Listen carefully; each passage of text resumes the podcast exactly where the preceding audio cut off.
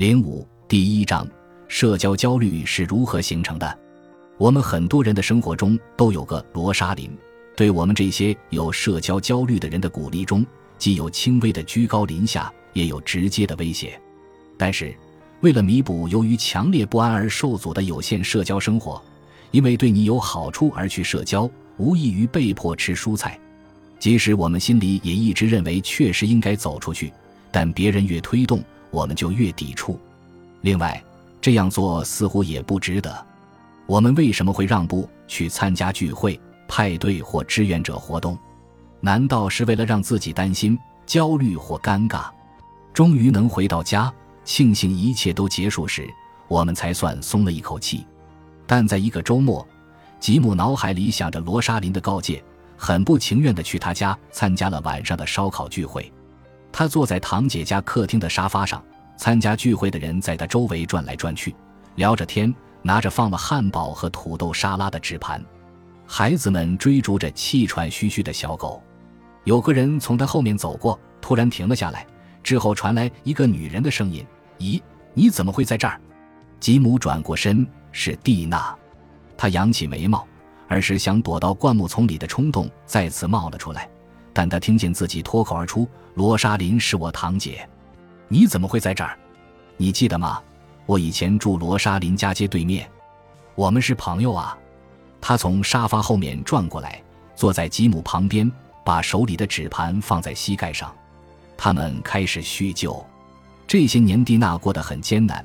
现在，她在当地的交通管理局找到了一份稳定的工作。开始了一段新恋情，终于找到了一个好男人。吉姆告诉蒂娜，他离婚了。我真为你难过。他说：“我们可以单独聊聊吗？”吉姆的心都快提到嗓子眼了。当然可以，他声音沙哑的答道。他们走到门前的台阶上，在昏暗的灯光下并排坐着。他点起一支烟，礼貌地把烟雾从他身边吹走。过了一会儿，他说。你知道吗？当年我以为你不喜欢我，这让我很伤心，因为我觉得你很好，我喜欢你。我不傻，别的男孩子常来找我，那些年龄比我大的男孩只想和我亲热，他们总来搭讪，我也很烦。但我知道，我和你可以真正的交流，你会认真听我说话，而且你是个绅士，这才是我想要的。我当时就知道，你是我要找的那个男孩。吉姆半天说不出话来，你以为我不喜欢你？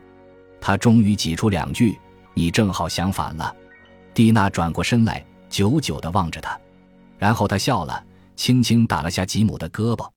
他猛吸了一口烟，说：“如果我知道了你的真心，后来又会怎样呢？”我是在二月里一个晴朗的冬日，在波士顿的马萨诸塞州总医院见到吉姆的。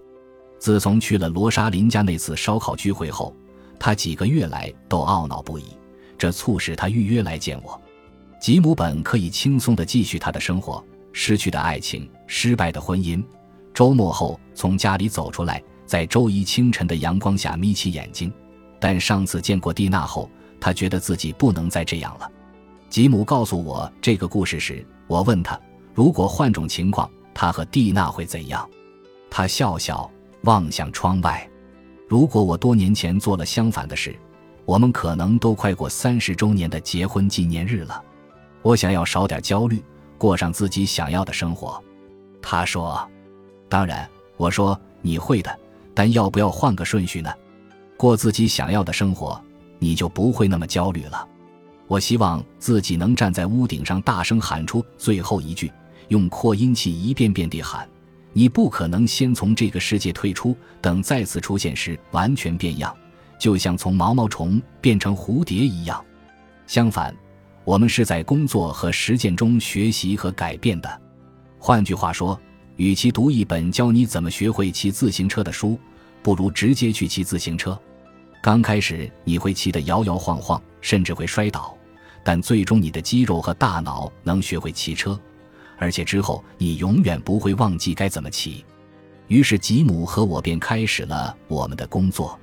如果说这是部电影，那我们期待的转变蒙太奇就是从汗流浃背的训练场景到决胜之境。在我们的电影中，我们会看到吉姆做的日常小事，比如在办公室的复印室和前来复印的同事闲聊，在跑步机上跑步练习，感受自己的心跳加速，与同事坐在一起吃午餐，穿过几道门走向他第一节舞蹈课。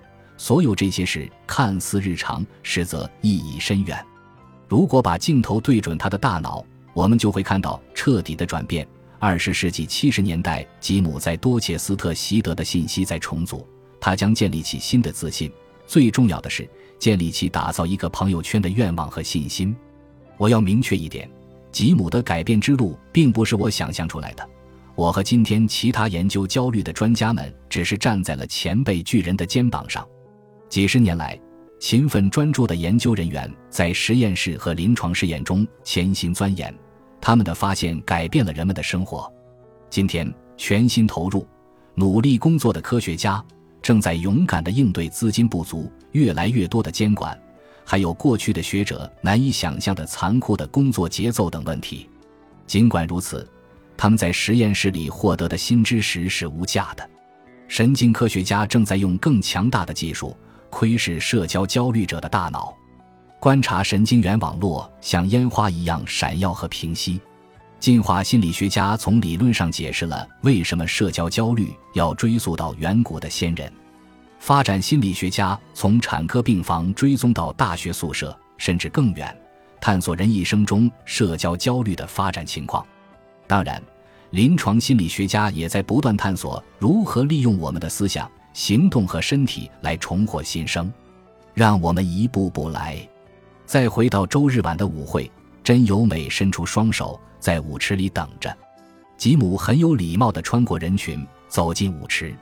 要在几年前，吉姆在周日都不会走出家门，更不用说穿过一大群人进入舞池了。他也绝不会和不熟悉的女性共舞，而且周围全是镜子和别人的目光。但这不是几年前，这是现在。吉姆停在真由美身边，伸出手去。他接过她的手，托马斯一按按钮，月亮河的旋律流淌出来，是华尔兹，一二三，一二三，真由美和吉姆翩翩起舞，他们在舞池中转来转去，四十多双友好的眼睛跟随着他们的舞步，吉姆的一颗心因自豪和满足而感到温暖。音乐停止时，热烈的掌声响起，有人吹口哨。还有人喊“生日快乐，吉姆”，人群围了上来。吉姆沉浸在和朋友们的握手拥抱中。托马斯隔着音响设备喊：“跳得真好，生日快乐，吉姆！”好了，女士们、先生们，让我们来跳恰恰。学员们开始组队跳舞。吉姆走到一张桌子旁，坐到了折叠椅上。他想，过去四年里。我认识的人比之前的五十二年都多。他环顾四周，深呼一口气，心里想：我还是不敢相信我在这里。如果你从没想过跳舞，没问题。具体什么活动不是重点，关键是你的内心要有增长技能和培养自己尝试渴望知识的意愿。要知道，在内心深处，你已经很好了。即使有些时候焦虑可能让你觉得自己不够好。你可以选择在舞池里跳舞，可以选择在会议上发言，可以选择与任何人交谈。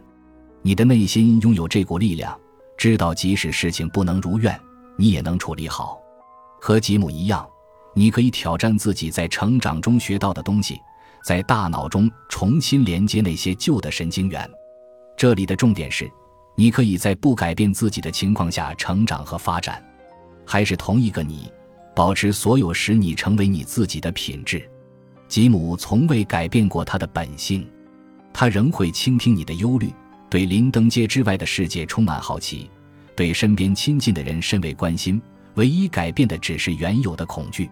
生日那天晚上回到家，吉姆看了电视剧《摩登家庭》，索菲亚·维加拉饰演的格洛丽亚正在安慰泰布利尔饰演的菲尔。剧中，菲尔闷闷不乐。他对自己很失望。一次社交场合的翻车事件后，他试图扮演超级英雄来挽回声誉，却让事情变得更糟、更尴尬。格洛丽亚对他说：“关键是你要让自己觉得舒服，这样才能让周围的人舒服，他们才会觉得可以和你交谈，那才是你的超能力。吉姆说：“我意识到这就是我。”吉姆过去只有和几个亲人在一起时才感觉自在，其中包括弟弟瑞安和堂姐罗莎琳。现在他和很多人在一起时都很放松，比如同事、健身房和舞蹈工作室里的人。随着他越来越放松，他的圈子也越来越大。反过来也是一样，吉姆接触的人越多，他自己也感觉越来越放松。这是否意味着他不再焦虑？当然不是。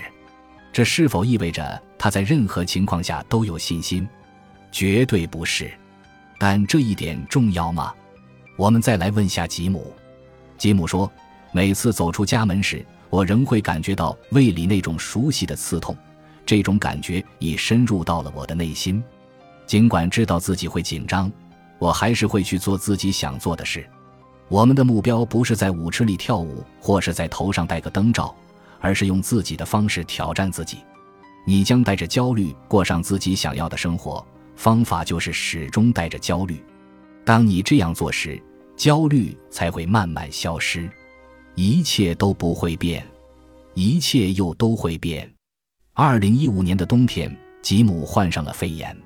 新闻里一直在滚动播放厚厚的积雪和政府官员压力重重的画面。罗莎琳用一个雪地轮胎把吉姆送到了医院。医生检查了吉姆的肺和喉咙，然后询问了他的生活节奏。等等，医生说：“你说自己五十六岁了，工作日都在工作，每天会去健身房，周末还和几十个女人一起跳舞。”吉姆从没想过这些。是呀，医生看着他。他对吉姆说了些要倾听自己身体信号的话，但吉姆正忙着体验那美妙的一刻。我总向来访者承诺会有这么一刻，我一次次见证过这一刻。通常的过程是，在成长、练习和挑战自己时，你注意不到自己的焦虑在实时变化。只有在转变之后，你再回头去看时，才会意识到变化后的不同。那一刻就是你意识到。我以前绝不会挥手让服务员再拿块餐巾，或者等等。我刚去参加了个节日派对，都没想要找无数借口待在家里，或者我想不起来上次周末一整天都待在家里是什么时候的事了，或者医生惊讶地看着你，告诉你要悠着点儿。本集播放完毕，感谢您的收听，喜欢请订阅加关注，主页有更多精彩内容。